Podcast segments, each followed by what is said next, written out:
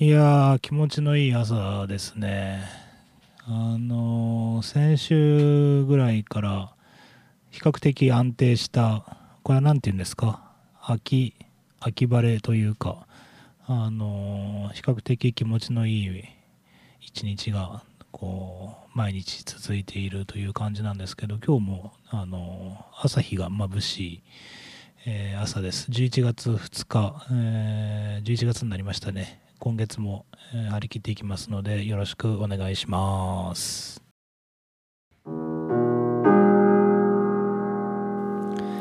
世界8億9000万のヘビーメタルファンの皆さん、おはようございます。帰ってきたヘビーメタルの逆襲の時間です。この番組は FM 放送周波数 79.8MHz またダラズ FM のインターネット放送はパソコンからサイマルラジオでさらに無料音楽サイトリッスンラジオを通じて全国どこからでもお聞きいただけます。番組へのメッセージはメールの方は798ダラズ FM.com ファックスの方は0859-21-7878でお待ちしています。先週さ生放送で自転車を買ったっていう話したじゃないですか。叱られてねその 自転車の話題が多すぎるって言って。まあ多すぎるというか長すぎるっていう。だってなんか俺もあんまり意識してなかったけど1時間をほとんど自転車の話してたっていう。そそんなこともそこまででもないですか？あなんかやりすぎたのかなと思ったんですけど。いや自転車なんだよ。1週間経ってさあのコーチカさんにはさっきも話したんですけどようやく乗れるようになったんだよね。うん。あの先週聞いてない方に言うとあのサドルがさ高すぎて足が届かないんだよ。それで最初これ注文間違えたのかなと思ったらなんかそういうもんらしいね。真面目に自転車に乗る人は。あの俺とかママチャリみたいなのしか乗ったことないから足がつくのだと思ってたらなんかこうまたがって足がつくのは日本だけだみたいなこと言われてですね。なるほど確かにこう慣れてみると足がつくぐらい低くするとかえって乗りにくいんだよね。こう乗った時に何ていうのかな足がこう100%そのペダルとこうマッチしないっていうか全然まだあの空きがある状態でこう次のストロークに行ってしまうのであの足が届かないぐらいの高さに調整するとその身体的なエネルギーが自転車にきれいに伝わってすごく乗りやすいっていうのをこの年になって初めて体感したんですけどただねやっぱりそのこう9割の日本人の方がそうだと思うんですけど信号待ちする時とかさあのサドルにまたがって足ベタって地面につけて普通に待つじゃん。あれができないっていうのがさどれほどストレスフルかっていうのをねっていうかあれ転ぶんだよ。いや笑ってられないですよ。50前のおっさんがさ公会堂交差点とかでガダーンとか言って転んでさ情けないね。ででさ何が言いたいかって1週間かけてようやくコツがつかめました。あの車体をちょっと若干斜めにしてですねあのサドルではなくてサドルの前の方にこう重心を移動してあのまたがるとあの座れる座れるというかあのストレスなく降りれるということに気がつやようやく得得したので今めっちゃ快適なんですよ。でそれもさることながらあの何て言うのかな。まあ前から分かってたことなんですけどあの好きな自転車が好きな理由っていうかあのすごいね。まあ大げさな話かもしれないですけどこう世界見える世界がやっぱ変わってくるんですよね。で例えば僕大体今7時45分ぐらいにえっ、と米原の方からこ米川沿いを通って錦町の方に抜けていくっていうのを通勤ルートにしてるんですね。で、えっと、ホープタウンの辺りを過ぎて、あそこ気持ちいいんですよ。自転車乗ってると。で、まあまあ、自転車乗ってると気持ちいいんだけど、自転車が来るまではそれ車で行ってたわけですよね。で、あれは、あのエリアはなんか小学校近くにありますね。で、小学生が集団登校してるんですよ。世界的にも珍しい集団登校という謎のシステムがあってですね、あれ外国人に説明するのまあまあめんどくさいと思いますけど、まあそれはさておきですね、えー、っと、集団登校してる小学生を微笑ましく思うわけですね。で、えー、っと、錦町のところの、あの、信号を後藤工場の方にこう曲がっていって、まあ我が職場に着くというのが日課なんですけど、あの、何がいいってね、あの、こう、自転車に乗ってるとさ、あの、子供たちがぐっと身近になるわけですよ。おはようとか声かけちゃったりなんかしてね。キモいね。それでさ、あの、さっきたしなめましたけど、集団登校という謎システムがあってですね。で、あれ何なんだろうね。あの、お母さん、お母さんと呼ぶにはちょっと シニアな感じがするんですけど、あの、女性がさ、なんか見守ってるわけ。他にやることないのかなと 思うんですけど、なんかさ、おばさんとかが数人、たすきとかつけちゃって でさ、あの、おばさんに挨拶するわけですよ。おはようございますとか言って。で、気持ちいいよね。で、そんなことさ、あの、車に乗ってるとできないわけですよ。で、で、何気なく足元を、おばさんと話してです、挨拶してですね、足元を見ると、あの、つい先月、先月っていうか数週間前までコスモスが咲いてたんですけど、コスモスも終わりですね。だけどこう足元になんかこう名もなき花みたいなのがこう咲いてるわけですよね。なんかこう気分いいじゃないですか。今日みたいな朝日、眩しいぐらいの朝日でね、なんか人間ってこうだよねと思うんですよ。で、そういうのがさ、車に乗ってるとこうなかなか気がつかないというか、それでおばさんがいるんですけど、おばさんおばさんすいませんね。あの、そうするとさ、あれ何なんだろうね。米原にもいるんだけど、あの、近所のなんか世話好きな年寄りみたいなんが、あの、交通整理してるじゃないですか。他にやることないのかな？だってさ、あれ完全なボランティアでしょ？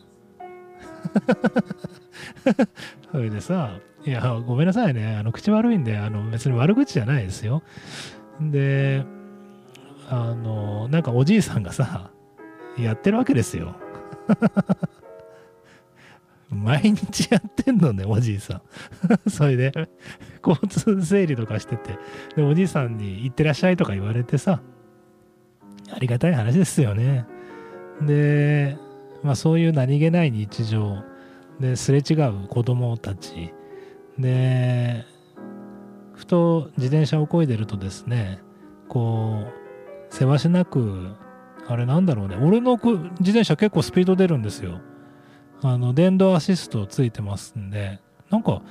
多分あれ時速だと思うんだけど、25っていうぐらいの、20から25ぐらいの表示出るのね。25キロっていうことだと思うんですけど、そしたらさ、なんか、あの、ロードバイクっていうんですかね。あの、スピードの出る自転車あるじゃないですか。あれでこう、さーっと抜いていく人とかいて、そんなに急いで君はどこに行くんだと思うんですけど、あのまあそういう人にも気がつく。車乗ってたらあんまり気がつかないんで、ただの自転車じゃないですか。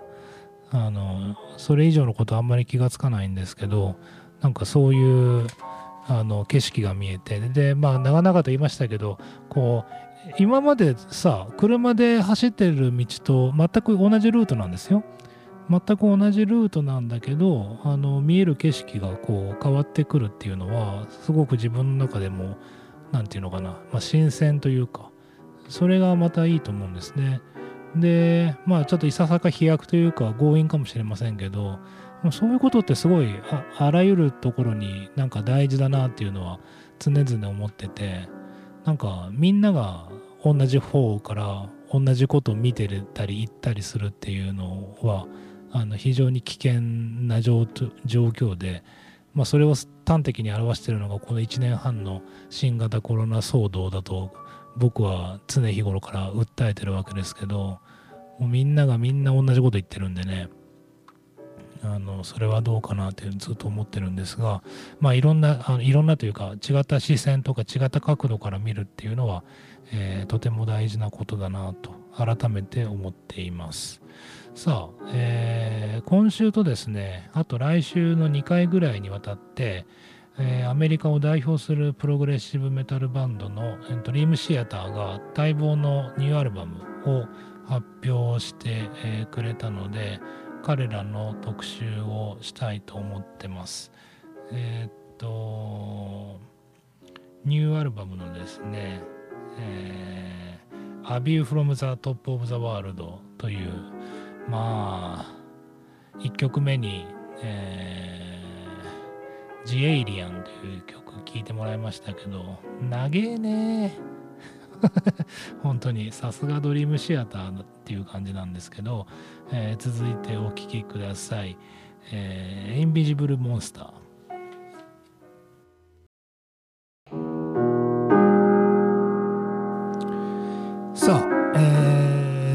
ですね。今週とそれから来週にわたってドリームシアターの最新アルバムですね「A View from the Top of the World」を紹介したいと思ってるんですが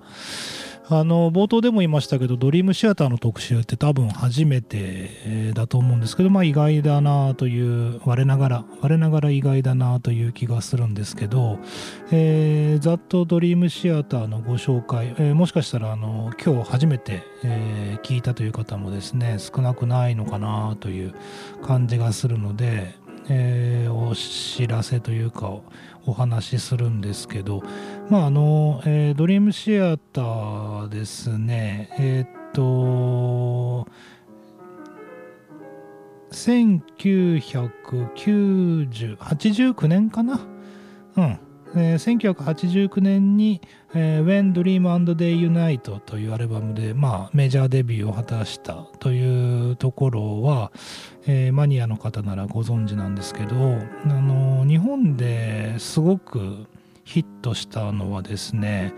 えー、1992年に発表した「えー、Images and Words」というえー、後に名作中の名作と言われるセカンドアルバムですね。あのを発表してでこれがまあ再三出てくるハードロックヘビーメタル専門誌のバーンでですねあの何分新人バンドだったのであの紹介そのものは小さかったんですけど当時僕高校生で忘れもしませんけど99点だったんじゃないかな。えー、あの100点満点で採点するっていう、まあ、ユニークな雑誌なんですけど、えー、ドリーム僕ね、この時92年なので、高校3年生だったと思いますけど、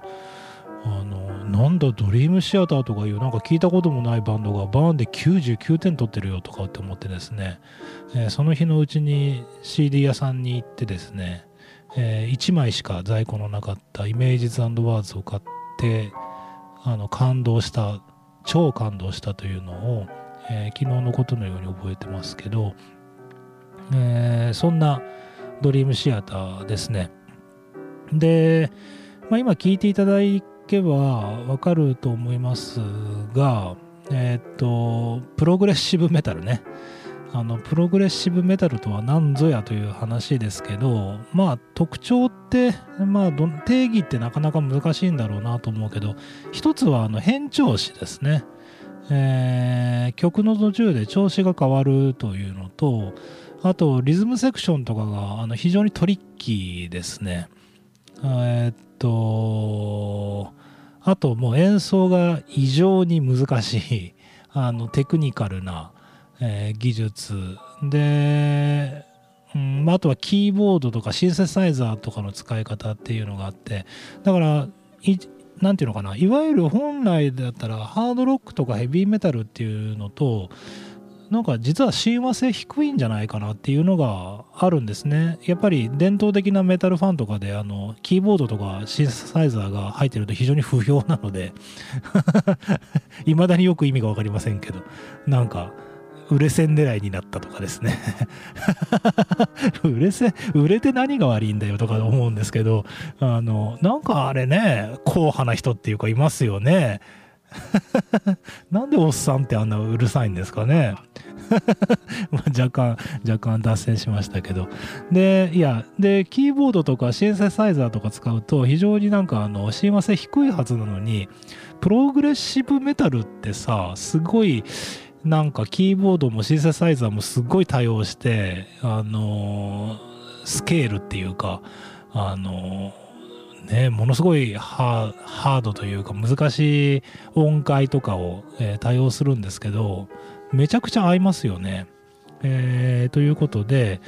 あのー、うまく定義づけができそうでできない感じもするんですが、えー、まあ変調子も用いたですね、あの非常に展開や手数の多い、え、音楽で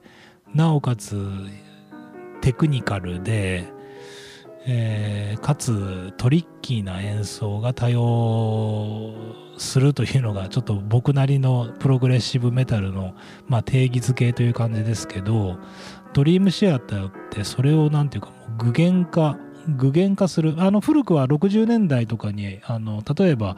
あのプログレッシブメタルではないですけどそのプロ後のプログレッシブメタルの礎を作ったのがですね、まあ、ピンク・フロイドとかですねそれからジェネシスとかですねえー、あと、まあ、カナダのラッシュっていうバンドもいましたけど、まあ、非常にこういうのが、あの70年代、まあ、60年代にですねあの知的好奇心の強い若者というのを虜にしたんですね。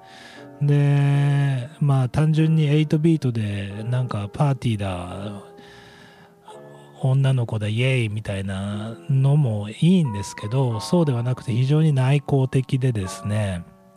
あの世界観とかまあ哲学みたいなものフィロソフィーみたいなものを掲げた、えー、内向的な音楽っていうプログレッシブロックっていうのが、まあ、一時期、えー、60年代とかにすごく流行るんですけど、まあ、それをこう現代に受け継ぐ、えー、形と言っていいんじゃないかな。あのー、まあ、高度な技術と歌詞の世界観なんかも、あのー、非常にまあいい悪いを置いといてね、まあ、深ければいいってもんでもないと思うので、あのーただ非常に深い、えー、でコンセプトアルバムが多いですね。そのアルバム1枚を通してその一つの作品とか一つのストーリーっていうのを描くっていうのが、えー、プログレッシブロックプログレッシブメタルの特徴の一つだと思うんですけどまあそれを、えー、具現化しているのがドリームシアターという、えー、感じなんですよね。で、えっと、1992年のそのイメージズワーズアルバムっていうのが、まあ、日本中心にすごくヒットして、で、僕忘れもしませんけど、このイメージズワーズの、えー、引っ提げてのツアーですね、大阪フェスティバルホールで、あの、僕も大学生でしたけど、その頃は、えー、見に行ったのを覚えてます。で、まあ、やっぱさ、そのロックバンド、まあ、ロックバンド別に悪く言うこともないですけど何気にライブで実際に聞くと大したことないバンドって たくさんいるんですよね。あの端的に言えば下手 歌が下手とかあとギターが下手とかまあまあいるんですけど、まあ、この人たちあの音楽学校みんなこれバークレーかなんか出てるんじゃないかなっていうか多分ねバー、そうだ、やっぱり。えっ、ー、と、バークレー音楽院に通ってた、えー、3人が結成したバンドが、えー、ドリームシアターですね。バークリー、まあ、ご存知、まあ、要するに、なんていうのかな、ほ本当はちょっと違うけど、あの、音楽学校の東大みたいな感じですよね。あの、非常に、あの、難関中の難関校で、あの前線でこう音楽を勉強してきた。だからジャズとかクラシックとかにも一通り精通してないと、えー、バークリー行けないんで、えー、そんな、えーまあ、要するに技術能力の高い人たちがあの組んだバンドがドリームシアターでで、えー、92年に発表したのがイメージズワーズと。でまあぽいぽいぽいと言うとですね94年にサードアルバムの「アウェイクっていう、えー、アルバムを発表したりとかですね。まあまあこの後順調にキャリア積んでいくんですね。であのメンバーの脱退とかもありましたしまあいろいろなドラマとか、えー、スキャンダルとかもそこそこあるバンドなんですがまあ一貫してそのハイクラスな演奏力と、うん、それから、まあ、パフォーマンスというのを常に提供しているバンドとして人気があります。で僕もあのイメージズワーズとかには本当夢中になったんですけど本当のこと言うとね、もうそっから先なんかちょっと難しすぎるというか、あの僕もうちょっと悪ふざけた、なんか、イエーイみたいな、なんか、あの、くだらない、人間がくだらないんでね、あの、あのまあまあ、低俗な音楽の方が好きなので、そっちの方に行ってたんですけど、まあ、この年になって、あの、まあ、あと音響で、音響っていうか、そのオーディオ的にやっぱりすごくいいですね。これきちんとしたスピーカーやあのアンプで、ね、レコードを聴くとですね、本当によく録音されてるなというのが分かって感動するというのもあるんですが、まあそういう意味でもあのオーディオファンの方にも聞いてもらいたいなという気がするんですけど、あのまあ、何が言いたいかって非常に高いクオリティで、えー、っと今回の「A View from the えー、トップ・オブ・ザ・ワールドもあのまあいい意味で安定したというかいう感じはします。で、えっ、ー、と久しぶりに久しぶりって言っても56年ぶりぐらいかなあの今回特集もあるとしたするということで、えっ、ー、とドリームシアターのアルバム聴いてますけどあの安定してるんだけどやっぱり一曲一曲長いですね。この後ちなみに紹介する、えー、曲なんか10分ぐらいある曲ですけど、一曲さ、なんか最後の曲25分ぐらいあるのね、このアルバムの。もう組曲だよね。完全に組曲になってて。あのね、僕のラジオはどんなに長くても一曲紹介するっていうのを、あの一応心情にしてますけど、あの今のうちから言っときますけど、この最後の曲は断念します。に もうだってもう25分も音楽流してたら俺喋ることなくなっちゃう。まあ大して喋ることもないんですけど、あのー、7曲入りのアルバムで、えー、この7曲目の曲、最後の曲25分ぐらいあったんで、これやっちゃうとダメだなと思って、まあ今週3曲、来週3曲の3曲3曲紹介して、あのー、次のアーティストに向かおうかなと思ってるんですが、まあ、非常にね、あのー、対策思考です。どうしても。あの表現することが複雑なので。で、あの作品としてはすごく安定してるんだけどやっぱりその一曲一曲っていうのはいい意味ですごい不安定です。あのどんどんどんどん展開は変わるし調子は変わるしねいきなりすごいトリッキーなソロが入ったと思えばですねそれにシンセサイザーが応酬で絡んでくるとかですねそこにこれはドラマーはちゃんとリズムが覚えれるんだろうかと心配になるぐらいなですねあのあドラムがビートが出てくるっていう感じで。まああのー、やっぱこういうのってあの 日本の歌謡曲とかでは死んでも出てこないので、あのー、もしこういう音楽を生まれて初めて聴いたという方がいればですねあのこういう世界があるんだなっていうのをぜひ、えー、知ってみるのもいいんじゃないかなとそんな気がしますね。さあもうあの今週も来週も本当に僕はあんまり喋ること少ないんであのーとっとと曲紹介いきましょうか。えー、っと、ドリームシアターでお聴きください。スリーピングジャイアント。